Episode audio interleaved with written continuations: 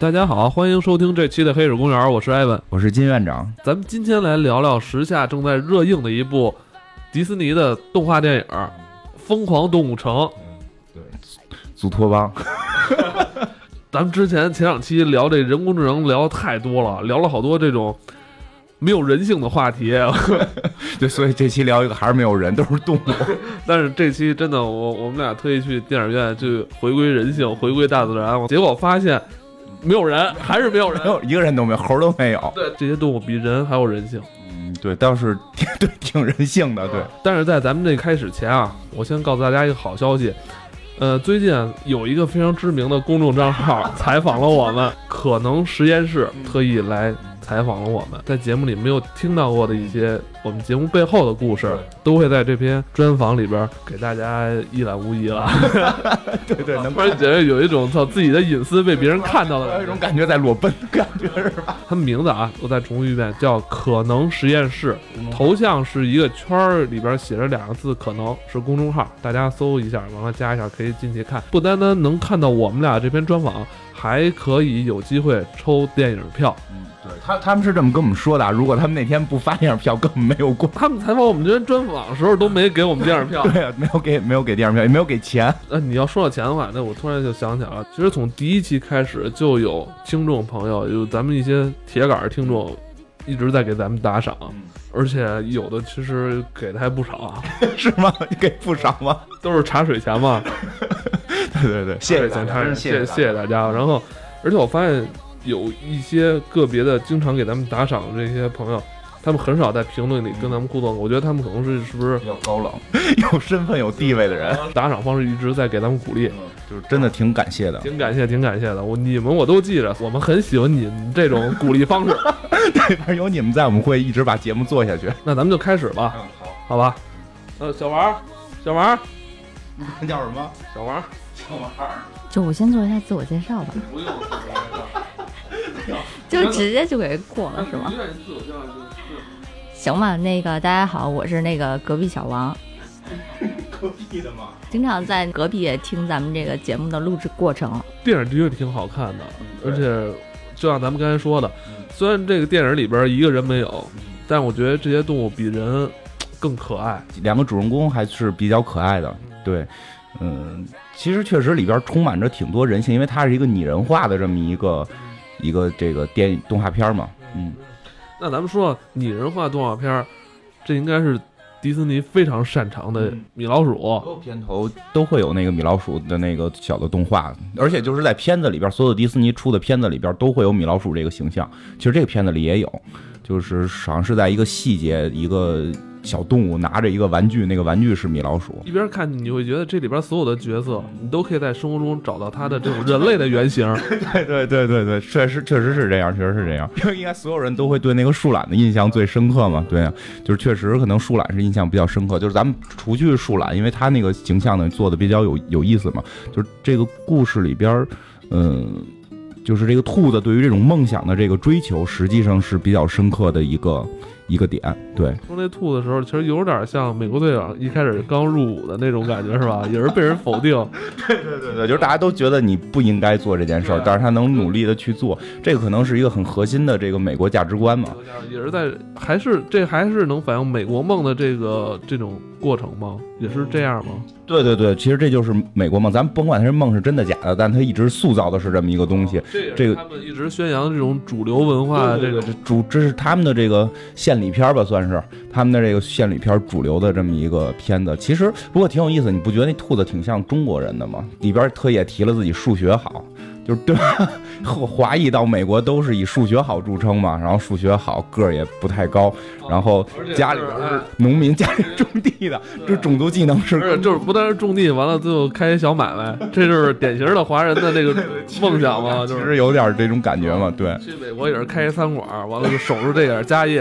对对对，左宗棠鸡，至今我不知道这个是什么东西。其实好多人说狐狸是代表什么华尔街什么的，其实我觉得。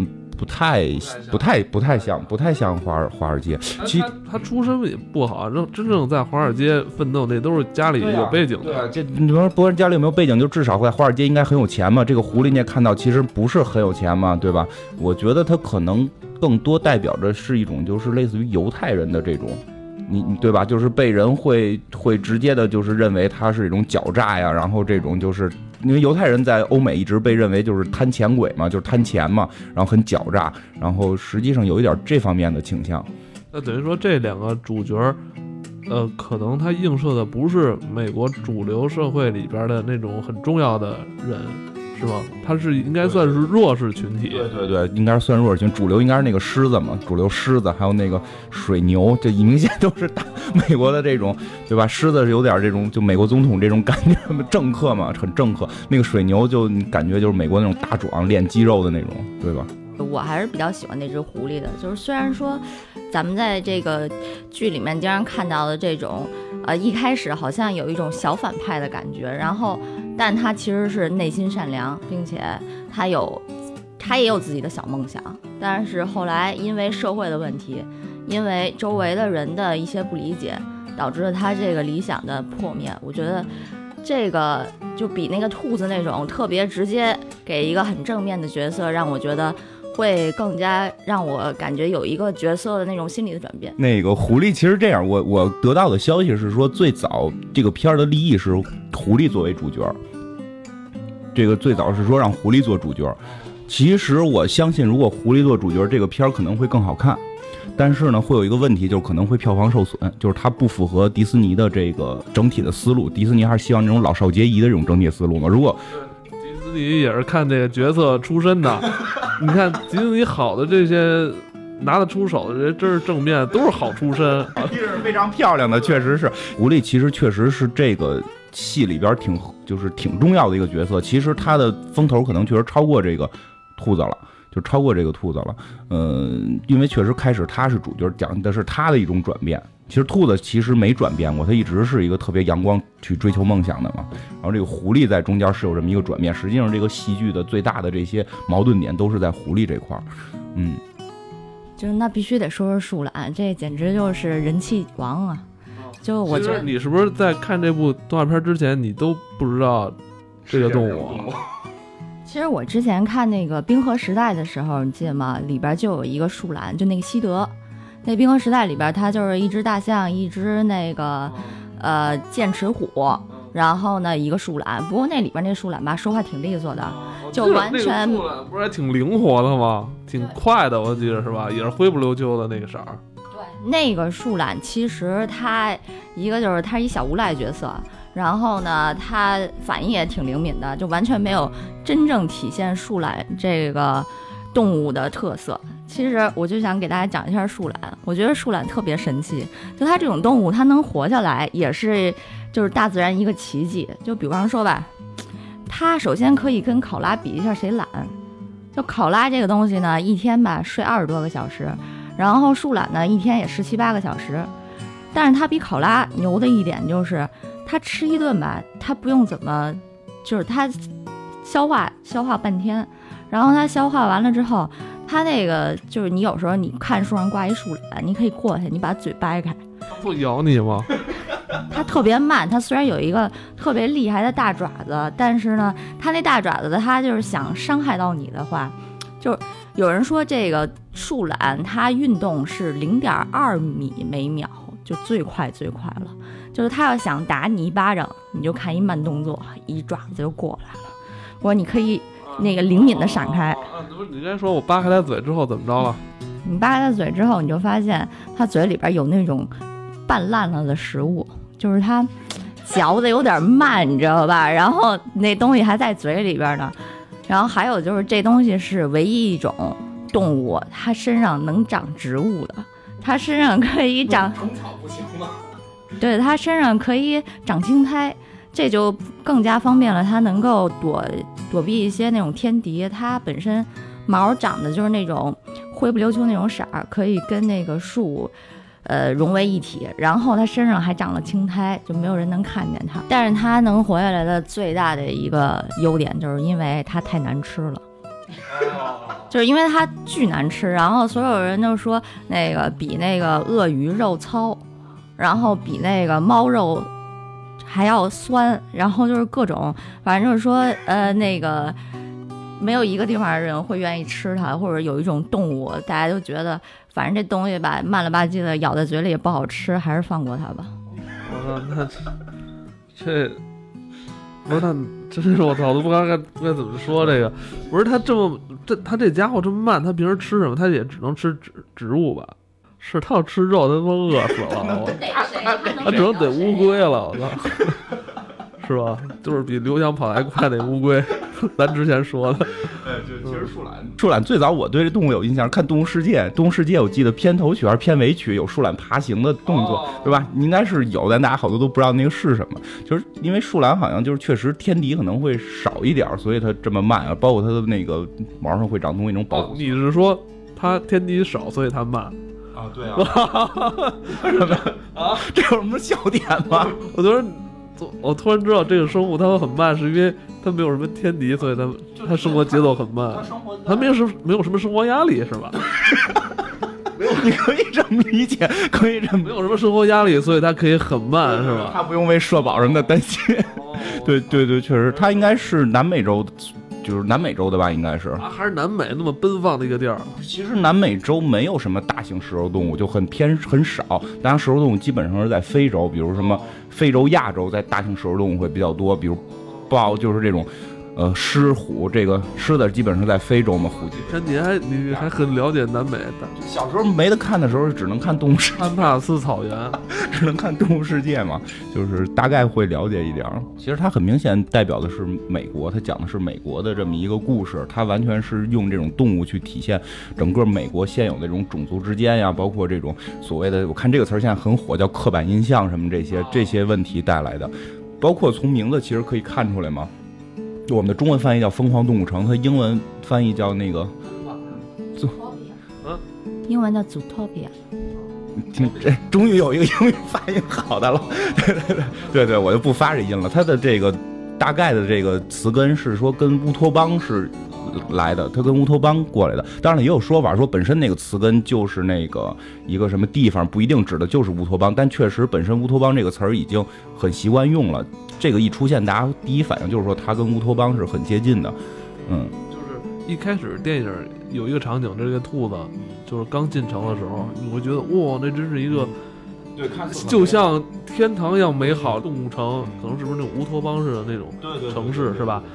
一开始给咱们所有人感觉都是这样，但是当时其实他刚去了警察局之后，那个一下反差就出来了。对，而且牛局长就跟他说了，说不是你想的。对对对，所以实际上就是这个有一点反乌托邦情节在里边，但是确实呢，他本身多聊两句，就是实际上乌托邦基本的西方的主流思想是不认可乌托邦的。这不是应该他们的西方文化吗？他们还不认可西方的文化，他们认为乌托邦是不可实现的，乌托邦是一定有问题的。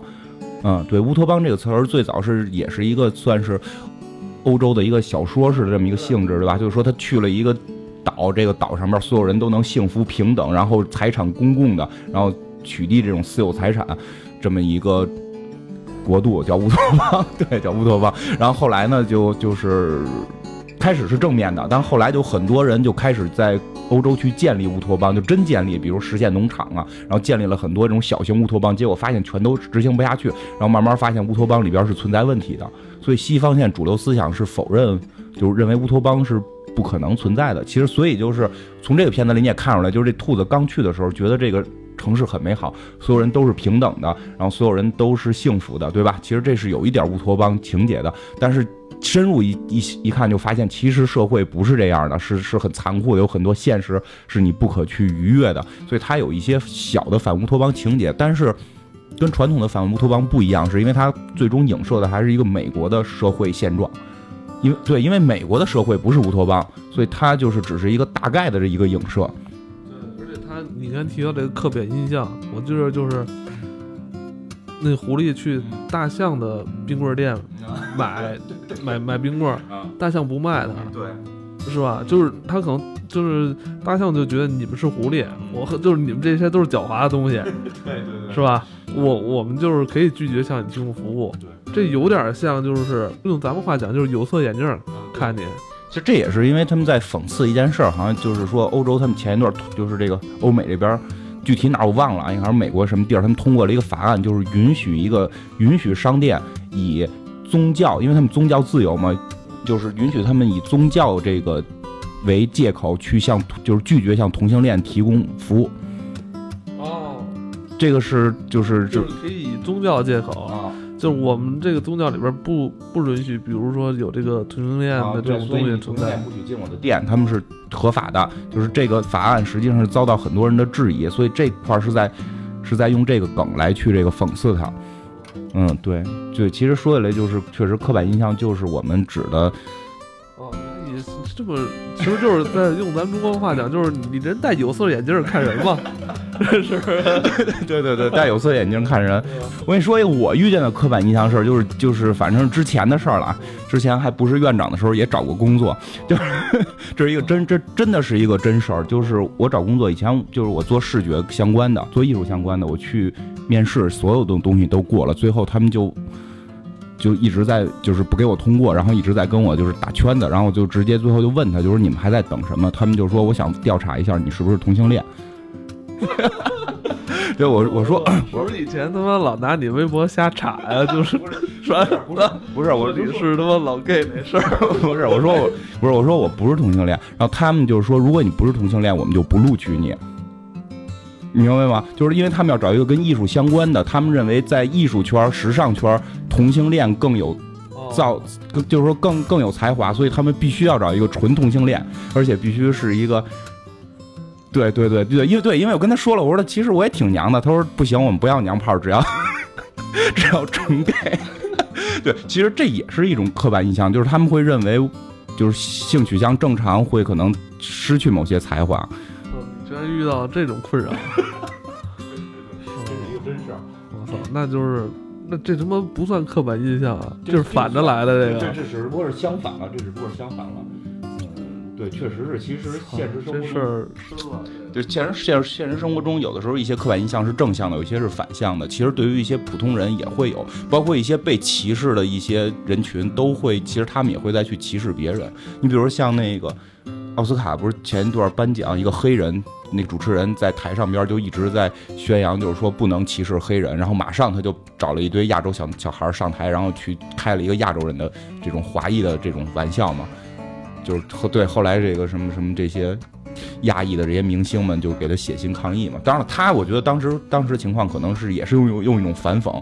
就用一种反讽，就是就是就是哦，可能我觉得可能是他因为玩了这么一手，才有更多人去关注他当时的这个言论，对吧？对对对，我觉得是这样。他可能当时是有这么一种反讽在里边的。一个男熊猫，一个女豹子主播形象，他是只对一个应该是咱们中国地区来投放的啊。对，就是这个形象，它这个熊猫的形象，它就是在中国这边你才能看见这个。你要是在日本，你应该能看见的是一狸猫在那儿播新闻，然后。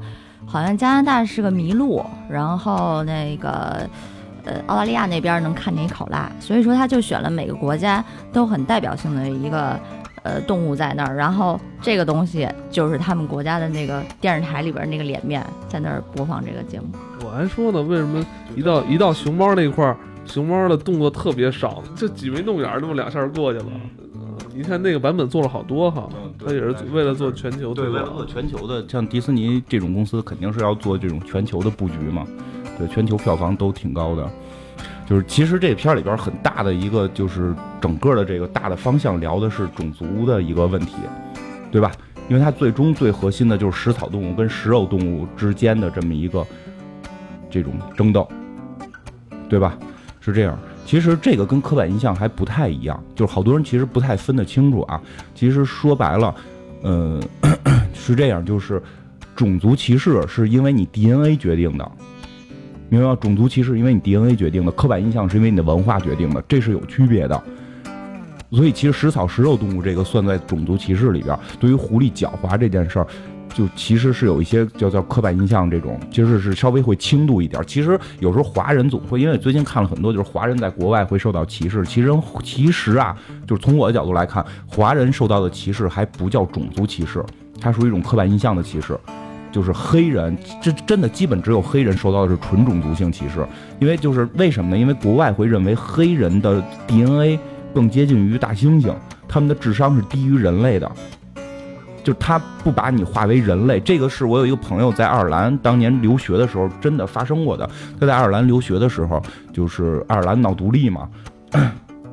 他的朋友就让他一块儿去上街游行，他就说：“你们爱尔兰独立，你叫我叫我干嘛？我一个中国人，叫我干挨揍了吧？没有没有没有，就爱尔兰人叫他嘛，爱尔兰人叫他，爱尔兰人白人也不是很壮。他说，这不是一个这不是一个国家不国家问题，你并不是说代表了这个爱尔兰的国家要去什么，这是一个人类的问题，你明白吗？啊，英国不让我们独立，他统治我们，这不应该全人类都反抗吗？然后那朋友就说，你看那堆黑人，你们为什么不让他们去啊？啊，这是人类的事儿，你还不明白？你能明白，其实白人对于黑人的这个歧视，不是这种刻板印象能简能能简单的这种说，我觉得黑人不好，我觉得黑人是罪犯，他们是从根儿上觉得黑人不是人。不严重啊？真的真的就是我，这是我朋友的一个亲身经历，就他们觉得黑人不是人，就是这种就是比较传统的白人啊，就是因为现在可能一直在强调这件事儿，所以很多人也就是说开始对黑人尊尊尊重了嘛。对吧？咱们还是回到这个这这个戏里啊，你觉得这个戏里哪些地方是反映是种族的这种歧视？就是说，其实就兔子的那个演讲，就是兔子的那个演讲，兔子那个演讲不是就是说他讲到了这个就是发疯的都是食肉动物，食肉动物是危险的，为什么危险？其实你说他们危险都 OK，就为什么危险出现了？就是因为他们 DNA 里边注定了他们就是危险的，就这件事儿就提升到了种族歧视上面是非常非常就是。你明白吧？就是这是非常严肃的一个话题了，所以它你看似它是一个简单的动画片，实际它是一种这种成人童话嘛，也可以叫，就是它是有很多现实现实的这种地方，比如说很很明显就是里边也提到了这个食草动物占百分之九十，食肉动物占百分之十，其实黑人在美国的比例大概是百分之十多一点点儿，这个比例是基本上是黑人和白人的一个比例，就很明显指向了就是这种种族歧视问题，包括其实。现在那个前现在不是美国正在闹大选的吗？他闹大选不是有一个新的一个一个叫川普吧，应该是叫一个疯了一样的这个这个候候选者，就一直在叫嚣他就是这种种族歧视啊，号称还要在这个美国边境上盖围墙，不让这种墨西哥人进来什么的，其实就是对他也有很大的这种讽刺吧。因为世界还是应该充满爱，应该是就是减少这种种族方面的歧视。这部电影的周边。这种玩具啊，周边跟他的电影是同时上线。对对对，就迪斯尼就知道这电影出了肯定就热卖，热卖我我这我这玩具都准备好了。对对对，因为我咱们去那家电影院看的时候就是嘛，看的时候大家买票进去，出来的时候都都不走，完了这个大人小孩都围着那电影院，当时就可以买到正版的迪士尼的这东疯狂动物城的这个玩具周边。我操，这个这太厉害！这像你看之前咱们看到那些国内就不说了，很多国外电影，它的那些周边，它它都不敢说跟电影同期上，是吧？而且它是留给那些很少的那种核心的影迷。我操，这。这是不一样的格局嘛？对，确实是本，因为它本身全年龄嘛，所以它确实有把握能够这能够就是说周边能卖出去，而且确实做的挺可爱的。其实我觉得想说的是，好多时候我们会在国内聊的时候就看到人的商业模式，上来就开始聊它的商业模式是什么样，我们能不能学这个商业模式？然后我们拍也拍一个片子，是不是也可以让这个周边同同期上等等这些话题？其实我就这么说吧，你拍一个片子，也不是说你拍个片子，就是说可能国内真的拍一个片子，它的周边同期上也不会达到人家的效果。为什么？因为你的剧本不行，就是你的片子的本身质量还达不到。就包括这一点也说到，好多人上来就会聊，就是说我们可能跟他们差的就是技术，对吧？真不是，确实本身来看技术确实也差距太大了。因为这个没办法，国美国的科技会更发达一点嘛。据说他现在这个动物身上的所有的毛全部就是一根一根做的，这个是很难的。就是如果说对这种。三 D 动画会了解的话，这是非常难做到的，这真是他们有这个实力。但是不说这些，就是本身剧本儿，本身剧本其实又具有明显的差距。咱们就从两个方向说吧，一个是它的这个主旋律，一个是它的这个主旋律，其实是很正向的，会让你看了之后你的代入感会很强，对吧？因因那为什么？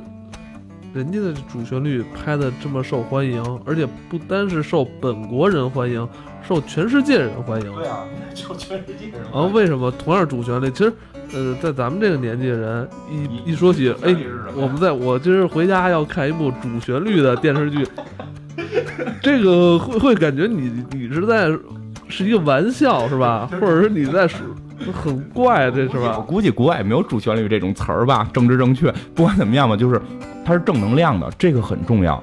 而且正能量的。第一是正能量，第二是人性。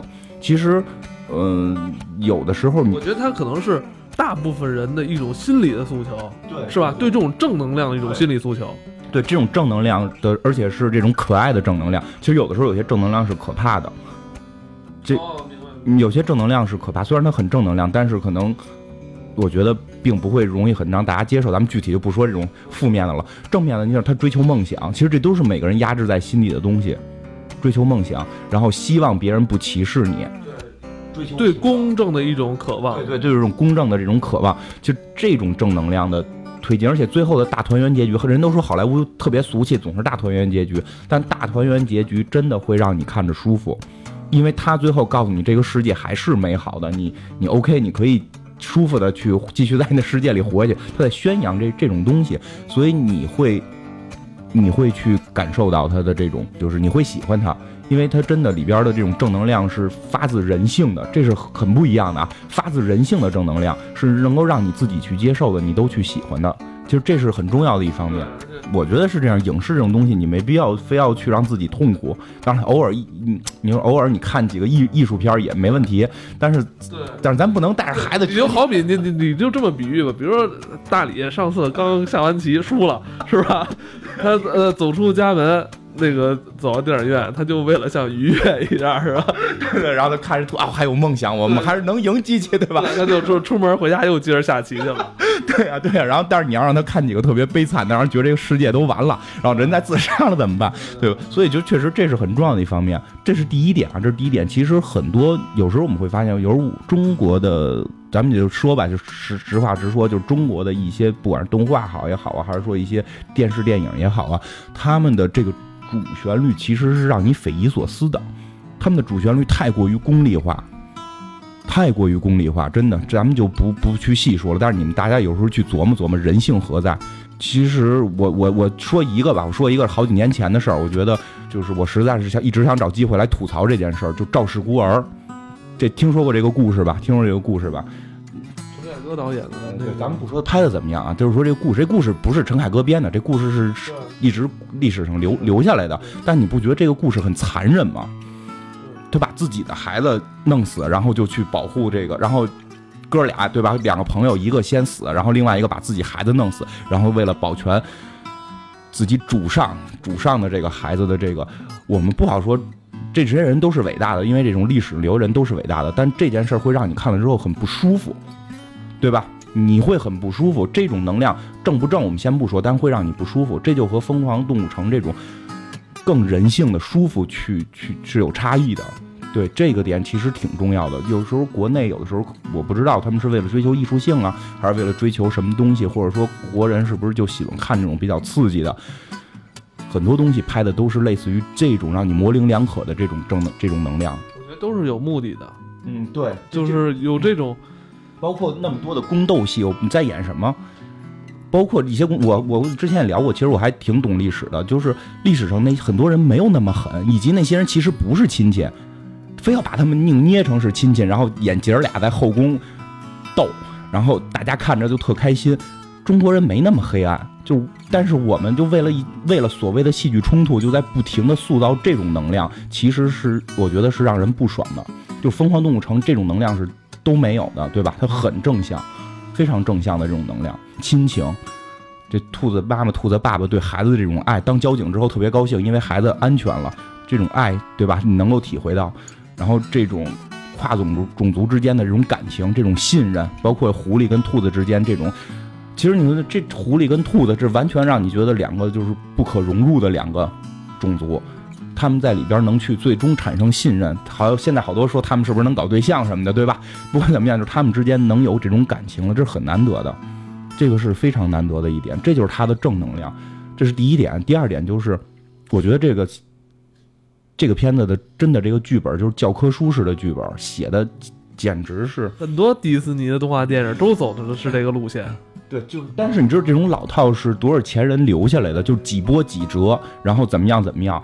我包括他在第几分钟要出现一个什么包袱，啊，对对在第几分钟一定要出现一个什么大的一个什么的事件，都是他都是他都是有这个安排的，而且特别科学的安排。对对对，是这样，确实是这样。其实这也是我们的一个差距，这也是我们的一个差距。有的时候我们去做一些东西，更愿意所谓的艺术化。我们在这不深究什么是艺术化，但是呢，这种艺术化有时候可能太过于你的自我之后，你脱离了他这种已经前人总结出的这些经验了。我举一个特简单的例子，为什么说是教科书式的剧本？就是那个有有就是有一个这个俄国的这个剧作家契诃夫就说过嘛，就是如果你在第一幕出现了一把枪，就第一幕的时候有一把枪在背景放着，那他一定要在第三幕的时候还是第四幕的时候，这把枪一定要打死一个人。对你有时候可能会觉得你毫无意义嘛这件事儿，但实际上这种戏剧这种东西，它也是有研究的这种相对科学性的东西，人的这种心理的这种唤起都是有用的，它会受到这种潜意识影响，这点就是这个片儿做的特别好。我举一个特简单的例子，我不知道你都注意没注意，兔子跟狐狸第呃不是第一次了，第一次他们不是在那个大象那儿见的嘛，然后后来兔子发现这个狐狸就是在在这个投机倒把做这个冰棍嘛，然后他跟最后他揭穿了狐狸，跟狐狸有一段挺长的对话，两个人在街上一直走，这个场景记得吧？对对对，这个场景里边，狐狸扒拉过一次街边的路边的这个摊子，就是路边摊有这个卖水果的，他扒拉了一次那个路边摊，特别小的一个情节，这个情节就都是设计好的。其实，我知道他他们俩一边说话，完了，嗯狐狸在前嘛，啊，对，呃，有一有一个是卖水果还是卖什么，完了那狐狸就抓了一把，对对对这个其实是一个小动作，但是反映出这个角色的一些特点，就是爱爱爱爱占小便宜爱占小便宜嘛。那就是不只是这样，不只是这样。如果只是这样的话，就是国内高级水平。我跟你说，什么叫好莱坞水平？他拿的是什么？没注意，蓝莓，蓝莓他拿的是蓝莓。首先，蓝莓在最后用上了。蓝莓最后不是装在那个羊那个枪里边？为什么打狐狸没事？因为装了一颗蓝莓，所以证明狐狸爱吃蓝莓，所以也就有了最后为什么狐狸兜里揣着蓝莓。这是一个，这是这么一条线。然后其次，第二重要的线是什么？蓝莓是蓝色的，兔子一直在穿蓝衣服。狐狸喜欢蓝莓，兔子喜欢胡萝卜。你看狐狸的那个红毛，然后绿衣服，其实跟胡萝卜的配色是一样的。然后这里边一直开始提到兔子喜欢胡萝卜，然后后来狐狸又喜欢蓝莓，这个蓝莓跟兔子的颜色是一样的，就你明白吗？这是很细节的东西，但会让你就到最后兔子跟狐狸两个人去产中间产生感情的时候，你会觉得特别的顺理成章的到位，给你输入的一种潜意识，这就是好莱坞剧本的魅力。这就是就这么一颗蓝莓就能看出差距。我从来没在一个国内的影视剧作品里能看到这么经典的这么一个不起眼的道具，从始至终的这种贯穿，包括这里边的每一个人物，全都不是废物，就全都不是说这个人就是一场就结束的，对吧？包括最开始那个黄鼠狼，最开始他那个黄鼠狼不是就是就是偷了一圈一堆那个那个洋葱似的玩意儿嘛？然后他跑到那个小耗子的那个城市里了，对吧？最后这个黄鼠狼是有用的，因为黄鼠狼偷的那个东西是那个午夜嚎叫，所以黄鼠狼最后提供了信息，他们去哪儿找这个羊，对吧？就去哪儿找这个制毒的黄鼠狼有用，包括那个就是那黄鼠狼就是那个在那个小耗子的那个城城里边，然后有一个甜甜圈要砸要砸到另外一个小动物，最后被兔子救了，这个是那个大先生的女儿，对吧？这些全部最后就都是连着的。而且你没发现，Mr. Big 大先生他很像一个对，三指托腮，亲手，对这个他的那个眼眉这那这部分就是也是带着阴影的，就是特别像《教父》那张海报嘛，是吧？马龙白兰度的那个那半张脸，就特别有那个风骨。对其实包括这块儿，你可以看到，就是大先生的形象一出现，只是它里边在抢刻板印象。其实他他里拍的好，因为它剧本里也用了一些刻板印象的手段，就是这个人物形象一出现，你就感觉到是教父。那些北极熊，你知道是是什么吗？俄罗斯对对对，你都不知道为什么，你就会觉得他是俄罗斯人。就是后来我看了一些资料，就是俄罗斯现在小年轻就喜欢穿阿迪达斯，就是阿迪达斯那种白白刀裤子、旅游鞋。你看那几个北极熊不都是那种状态吗？所以它里边运用了很多，就这些这些能够给你潜意识的东西。他没有脱呃，这个编剧导演他们都没有脱离开这个正在发展的这个社会的。这是一种手段，这是一种手段。其实这种手段就跟郭德纲说的似的，就就说如果我跟你说是什么。在云南哪哪哪个省又哪哪哪个县一个大爷他们家邻居怎么怎么着，你就带入这个人物会非常慢。然后告诉你这就是于谦他爸，于谦他媳妇儿，你带入的快。其实也一样，就那个北极熊，你一看就是黑社会，因为他穿的就跟俄罗斯小那个小黑帮的那个状态是一样的。大先生转过来一看就是教父，对吧？其实这些人物形象就都用了这种手法去。塑造就非常的到位，这个那个狼那块儿我觉得特逗，都叫是吧？是，他叫我也要叫。你你是不是也属狼的呀？就是他真的剧本上边的强悍的地方是在这些地方，我们可能还有一定的距离。乎就没从头到尾没有让你觉得平淡空白的地方。对对对，因为你想，他一个人物只需要就就大先生那特别明显，就是一个转身，这个人物形象、性格、背景、故事，你什么知你你都知道了。只有一个转身的镜头，你全知道了。这要搁国内可能得给你讲，旁边还人出来介绍，这个是大先生，我们是控制多少多少个街区，对不对？还得给你讲这个，他是有多少多少个熊，等等？那没有，就是一个镜头，你马上就知道这个人物的背景，这就是他剧本啊，他的这种拍摄手法的这种专业度。所以确实是他成功，不是说一个撞大运，或者说是一个什么什么这个我们这个动画片和玩具一块上这么简单的一个事儿，这是他多少年这种深厚的功力。据说这个片儿拍了五年，据说这片儿拍了五年。哎，那其实其实早在二三十年前，二十多年前吧。咱们国内其实也有一部 类似于《疯狂动物城》的这么一个剧本设计的一个动画片儿，是有是黑猫警长 也是警察，也是警察，而且全是动物这里边儿。对对对对对，是吧？其实我我首先我们觉得我在这块儿要要说到一件事儿，就是 我非常喜欢看黑猫警长啊，这个是我真的小时候看了多少遍，就是很遗憾只有五集，确实好像说也有一些什么。什么什么问题导致后边没再拍是吧？因为第五集结束的时候，啪啪啪四枪打出来，请看下集，但结果就再也没下集了。其实挺惋惜的。但是呢，就是，嗯，我觉得也有一点啊，就是说我们近近近这些年可能没有出太好的动画片儿，就是说没有出这种像那会儿大闹天宫啊、哪吒闹海啊这种世界顶级动画片，确实没出来。但是我们也要看到国外的这种进步和自己的不足，所以我是说。对于黑猫警长，我们可能也要辩证的来看。但是我首先承认黑猫警长在当时是神神神作，而且我自己个人特别喜欢。但是可能在现在来看，它还是有一些瑕疵跟问题的，确实是是这样啊。那个，你觉得它的问题在哪儿呢？就是，嗯，一些利益上面，就故事的主旋律上，其实有一些问题。你会发现，其实跟《疯狂动物城》很像，讲的都是警察的事儿，动物去当警察的事儿。你发现？在黑猫警长里的整个的划分人群的划分是怎么划分的吗？全部靠种族，每一个警察全是猫，没有不是猫的警察，没有不是警察的猫，只要是猫就是警察，天生决定。白鸽侦探他是一个侦查员，他因为能飞，他是一个侦查员，他都不是警察，你明白吗？没有这种执法权什么的。你看他要他要兜里揣着揣着冲锋枪，他能让那个石猴鹰给打败了吗？对对不对？就就是。确实是有这，还真是那里边，河马就是特憨厚，是吧？河马偷红土，河马跟那个，跟那个大象和那个牛，跟不是大象和山野猪，他们三个去偷红土嘛。其实这个故事也也挺可怕，就是，呃，我想想怎么怎么来说这件事儿啊，就是不知道大家对这有印象没印象？就是这个大象、这个河马和野猪他们去。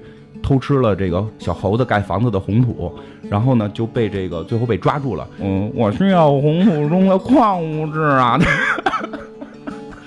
对吧？我我需要盐的矿物质啊，就就就这样，就就是我我真的还是在这说，并不是说当年的导演做的不对，是因为是因为当年的这个文化就跟我们之前讲蚁人似的，蚁人还大嘴巴打过媳妇儿呢，因为当年是美国的文化是接受打媳妇儿这件事儿的。但是他到现在来看，就是这件事我们不要提了。其实包括黑猫警长也有很多这种就当年的烙印。黑猫警长是个警察，他同时他又进行了这种，就是就是把这些人都抓住之后，他又成了这种就是叫什么？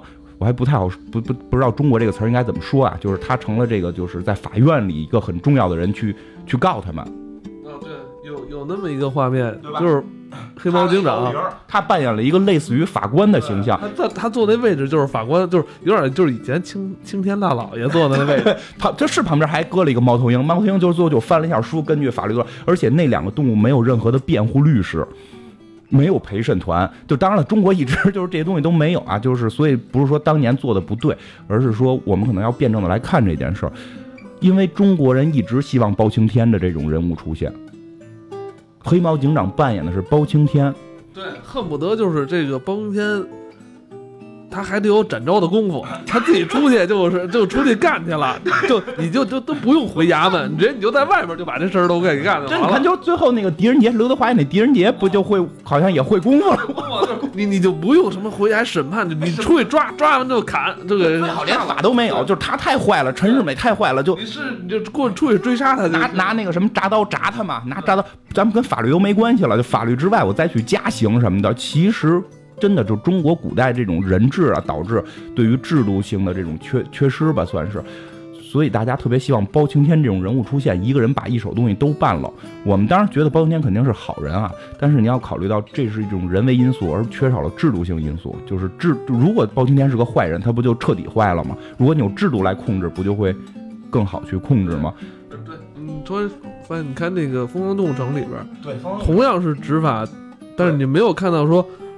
他们警察出去，一人掏把枪，咣咣咣干，或者说他去审案子没有，他只有逮逮捕。对，而且他们，而且这里边。他用了一个就是录录音笔这样的，是吧？我我要有证据。其实这个警察他其实他的权利就是说要寻找证据。对对对，警察是没有审判权的，没有审判权。不能说出去我就掏着枪，我觉得你你嫌疑，我就刚给我干你。肯定不行，肯定不行。对呀对呀，这是肯定不行的。但是但是给咱们的误区就是，这误区就是警察就应该有枪，你看到坏人你应该打死他。对对对对对对，可能有可能是黑猫警长那时候给咱们对对对对灌输的一些很很不太对，说什么青岛那个什么大虾那个事件，对与错我们不评价，但是真的警察没权利管这件事儿，你有什么权利去管？就是对吧？工商局的这个事儿，对，所以但是国人认为警察就该管所有事儿，就是你应该是有相对的。